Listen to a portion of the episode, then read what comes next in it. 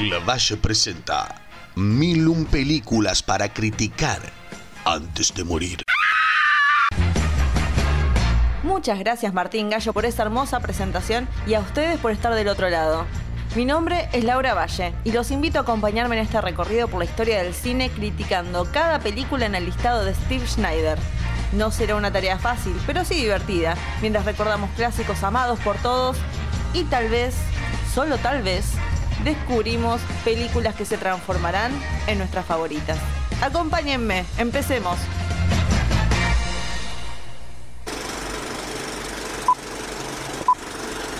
Don't try to pay me off with pitch handed to you with this cheap piece of baggage.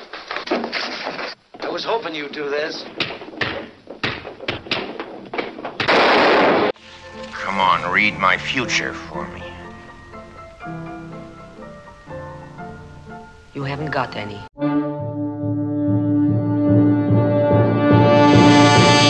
Las películas que veremos hoy tienen un promedio de 94% en Rotten Tomatoes, con un crítico diciendo, se enfoca demasiado en atmósfera y argumento que la gente involucrada no parece real como para generar simpatía. Hoy nos metemos finalmente en el género noir esta tercera temporada con la historia de un hombre que vive en un pueblo pacífico cuando su pasado y la gente involucrada en el mismo aparecen para darle un trabajo un poco complicado. Así como por otro lado, la historia de dos detectives de diferentes países investigando un caso que se ve afectado por la corrupción de uno y la testarudez del otro en desenmascararlo. Obviamente estoy hablando de Out of the Past del año 1947 de Jacques Tourret con guion de Daniel Mainwain. Vamos a pensar que es así como se pronuncia, obviamente. Y Sed de Mal o Touch of Evil del año 1958 dirigida por Orson Welles, de vuelta Orson Welles en, nuestro, en este podcast, con guion de él basado en la novela de Whit Matterson. Con las actuaciones de Robert Mitchum, Kurt Douglas, Jane Greer, Orson Welles obviamente, Charlton Heston y Janet Leigh, entre muchos, muchos más. No sé ustedes, pero yo cada vez que pienso, me pongo a pensar, así a meditar en el cine noir, lo asocio siempre con asesinatos, detectives, engaños y sobre todo la inconfundible femme fatal. Y con Out of the Past tenemos un poco de todo. Con nuestro protagonista Jeff, que parece ser un hombre apacible, dueño de una gasolinera en un pueblo chico, que solo quiere pescar y estar con su novia Anne. Pero casi enseguida lo van a buscar conocidos de su pasado y aunque es una charla poco clara, en su viaje en auto con su novia, Jeff le va a contar un poco de su vida pasada, donde un hombre con mucho poder, llamado Whit, interpretado por Kirk Douglas, oh my god, en sus primeros papeles, Kirk Douglas, qué fuerte todo, qué pareció a Michael Douglas, la puta madre, que en su momento lo mandaba a buscar a su novia Katie, que no solo le había robado 40 mil dólares, sino que también lo había disparado a Whit, pobrecito. Obviamente cuando Jeff la encuentra en México, se enamora, pero es solamente cuestión de tiempo para que se los descubra y ocurra un, leve asesinato. No es nada. Pero el verdadero giro es que cuando estas personas eh, de su pasado lo vienen a buscar, resulta que Katie, que había desaparecido de la vida de Jeff, está nuevamente con el hombre que había robado, que es Whit, y ambos en cierta medida le ofrecen un trabajo que no puede rechazar. La trama es interesante, me enganché con esta historia de amor eh, medio rara en México, al punto de olvidarme que era un flashback porque dura bastante el tema de la historia que cuenta Jeff sobre su pasado. Y aunque cuando la aparición de Kathy en el presente de Jeff era bastante obvio como que iba a volver a aparecer, me encantó más que nada por la reacción de Robert Mitchum, que es un poco el motivo por el cual quería ver esta película porque yo lo tengo muy asociado con otro clásico que vamos a ver dentro de poco. Y me gustó verlo en el papel de protagonista bueno, bueno, bueno, dentro de lo que es uh, la bondad en el cine noir, obviamente. En esta es el típico detective fumador y misterioso en su forma de hablar, en su andar, es enigmático como todo protagonista del género debe ser y tiene la presencia necesaria. Algo que también comparte con Kirk Douglas, aunque como ya dije me costó mucho no verlo sin pensar en Michael y en lo parecidos que son en su forma de hablar todo, Es, en comparación con Robert Mitchum es como más chiquito y demás, pero no por eso deja de ser intimidante su personaje y creo que funciona muy bien eh, Kirk en uno de sus primeros trabajos, que, que no lo parece, o sea, parece que lo venía haciendo desde hace mucho tiempo. También quiero destacar a Jane Greer, que puede jugar mucho con hacerse la inocente, con una sonrisa, dar a entender que está re loca al mismo tiempo. Lo interesante de la Femme Fatal y lo más interesante de, esta, de la película es esta idea de lo ama o no lo ama Jeff. Y yo creo que sí lo amaba, creo que por eso es, es interesante porque es complejo y funciona muy bien y es gracias a la actuación de ella que por momentos parece una mujer más cuerda y de repente decís, esta mía está re loca.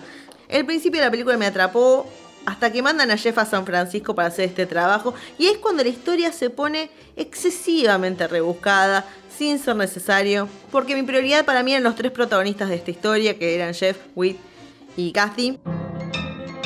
No sé, me parece que sí tenía que hacer algo Jeff, pero es como que ya no, no sé, demasiado rebuscado, demasiado. Igual los giros mantuvieron mi interés, hay un, siempre como no sé qué habíamos dicho en Double, del Double Indemnity, la idea de un asesinato que me pareció muy inteligente. Acá también hay algo que hace Jeff para no asociarse con un asesinato que me pareció muy bueno, la verdad que, que, lo felicito. Y esas cosas a mí me mantenían el interés, a pesar de que era demasiado rebuscado. Y debo decir que sí, siempre mi cariño por Robert Mitchum eh, se expande un poco más a esta película. Porque la verdad que dentro del género noir, como ya dije, hay, hay bondades, hay bondades grises, hay bondades turbias, pero hay un gesto que hace al final de la película que creo que la lleva a otro nivel en, una idea de un final, en cierta forma, el, final más tierno del cine noir que he visto hasta la fecha.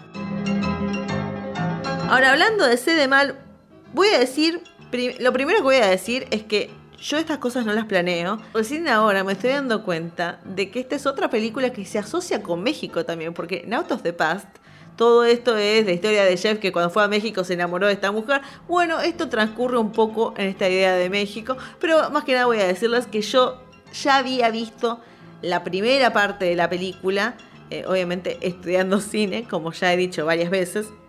Especialmente lo que vimos fue la escena inicial, que es muy Hitchcockiana, vamos a decirlo, está muy bien hecha, porque vemos un hombre poner algo en el baúl de un auto para salir corriendo cuando una pareja se sube a ese mismo auto. Ya nos da a entender que algo malo está pasando, obviamente. No es que le dejó un globo en el baúl o una torta de cumpleaños.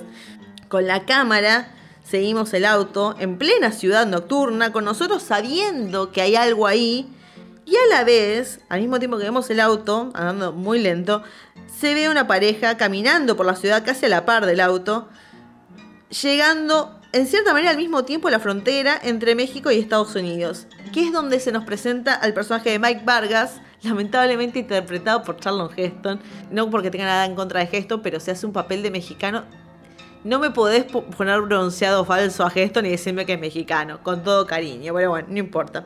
Y su mujer Susan. Con las charlas entre Mike y los policías de la frontera sabemos que está en un caso importante de drogas con una familia llamada Grandi. Y a la vez, la mujer que se encuentra en el auto, mientras los policías están hablando con, su pareja o con el hombre con el que está en el auto, menciona a los guardias que escucha un constante tic-tac para confirmar lo que nosotros ya estábamos sospechando desde un principio. Pero todos la tratan de loca como que siga su rumbo. Es cuando Mike y Susan cruzan la frontera para llegar a Estados Unidos y se dan su primer beso en tierra norteamericana, como marido y mujer, porque también eso destacan que recién se casaron, es ahí que el auto explota y recién ahí se corta eh, la cámara, porque todo ese tiempo nunca hubo un corte.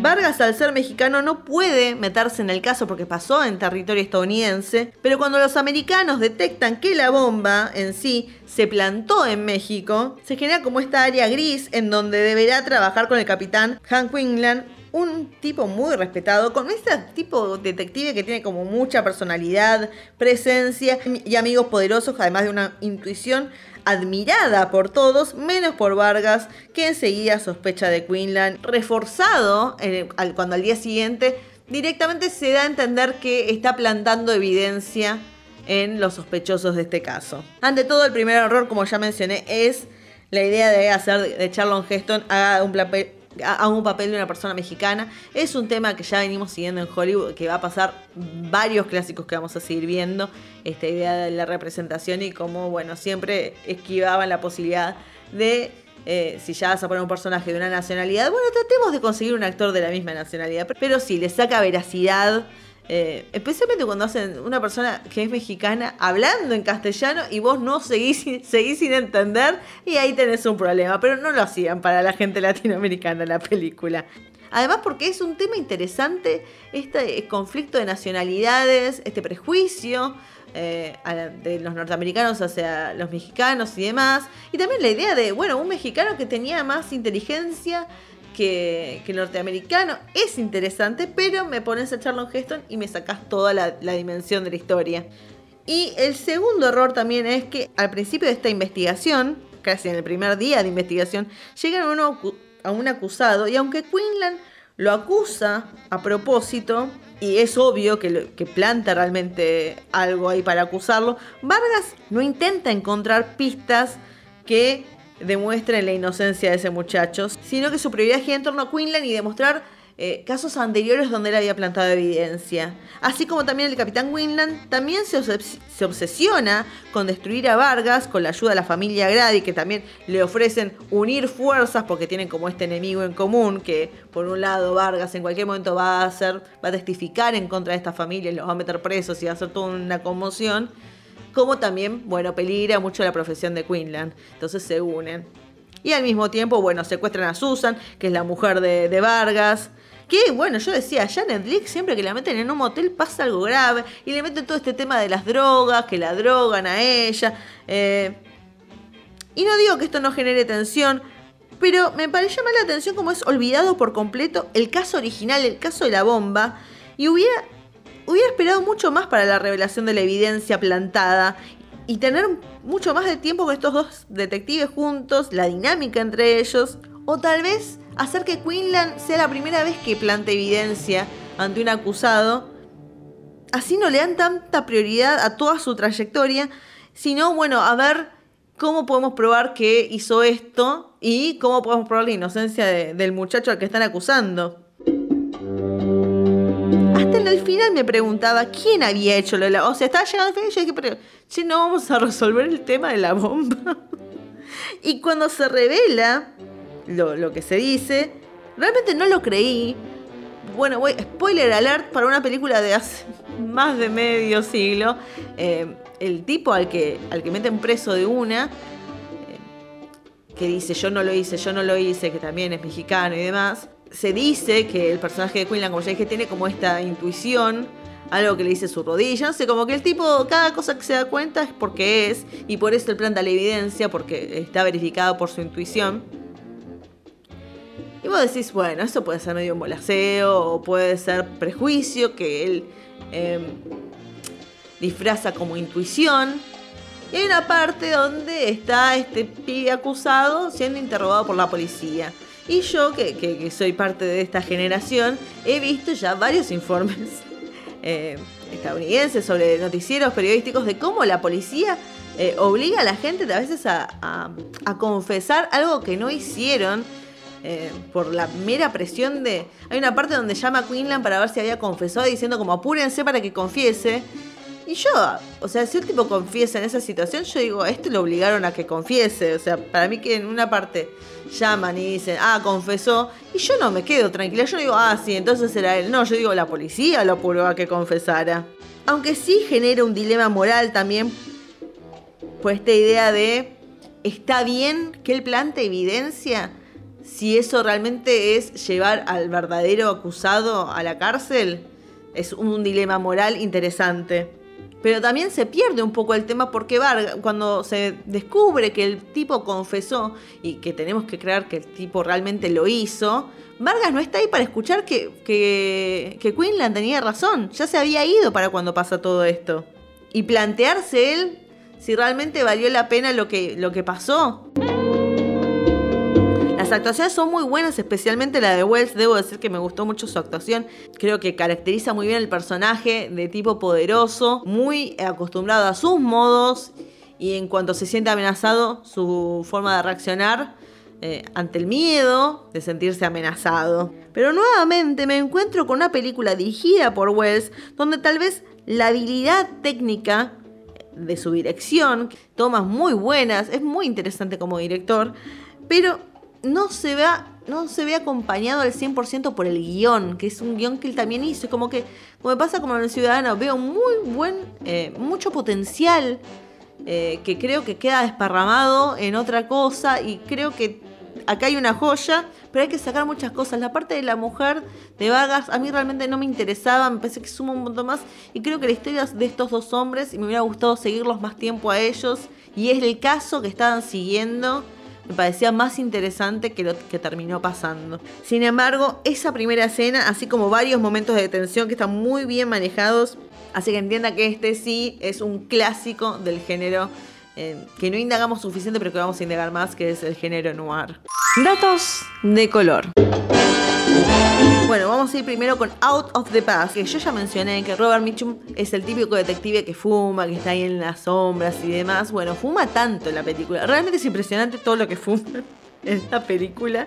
Y hay una escena donde Mitchum ya está fumando y entra a una habitación y está Kirk, eh, está Kirk Douglas y le ofrece un cigarrillo. Y él dice, no, yo estoy fumando. Esto fue un error de Kirk Douglas que no se había dado cuenta originalmente. Y Mitchum, siendo un gran actor, en el momento de espontaneidad le siguió la corriente y por eso se dejó esa escena en la película. Ahora vamos con Touch of Evil, donde yo me sorprendí muchísimo. Orson Welles está usando una prótesis en la película. O sea, vos lo ves grandote a Orson y sabés que, que él terminó siendo un hombre grande pero en realidad es una prótesis, está muy maquillado. Eh, parecía que era algo. Parecía que sabían el futuro de Orson y cómo iba a terminar. Pero bueno, es eh, así, no es que está. Es muy buen maquillaje, bien por ellos. Ahora, la complicación y por qué es tan increíble esa primera escena en la que les estuve hablando es porque un error y no sirve nada. Hay que volver a filmar todo. Todo lo que vemos, ese recorrido del auto, la parte de plantar la bomba, el diálogo, todo eso no sirve si hay un error. Es justamente lo que estaba pasando constantemente cuando estaban filmando esta escena.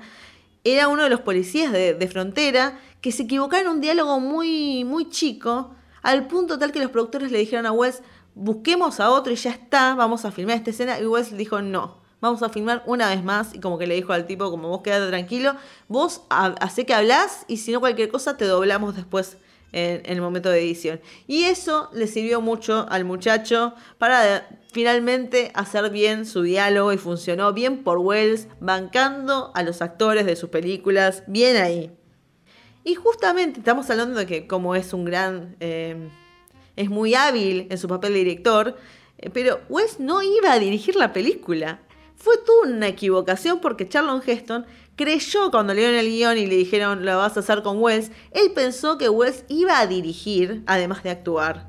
Y por eso se sumó al proyecto. Entonces le dijeron, bueno, ¿sabes qué? Si Charlon quiere que, que estés dirigiendo, vas a dirigir. Y qué bien que salió todo, ¿eh? todo por una hermosa equivocación. Películas para recomendar.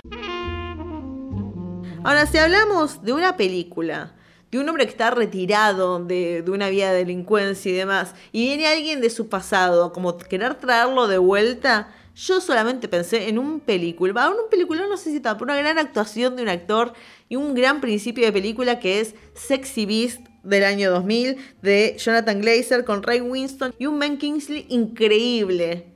Creo que lo nominaron al Oscar por, por ese papel no sé quién ganó, pero está excelente, excelente, una gran actuación. Cuando está él es como muy dinámica la película, muy vibrante, tiene una personalidad muy fuerte y funciona muy bien y va un poco con el género noir en cierta medida. Y un beso a Ray Winston porque también es muy querible. Y está en Zunga la primera parte de la película, así que si quieren ver a Ray Winston en Zunga, ¿qué les está impidiendo de ver esta película? Y también si hablamos de detectives, policías corruptos, solamente pensé en Denzel y en la película Training Day del año 2001 de Antoine Fuqua, con Denzel Washington, obviamente, y también con mi amado Ethan Hawke. Una película muy aceptable, va dentro de todo con el género, así que yo creo que son muy buenas recomendaciones. No es por nada, ¿eh? Me bajo del pony.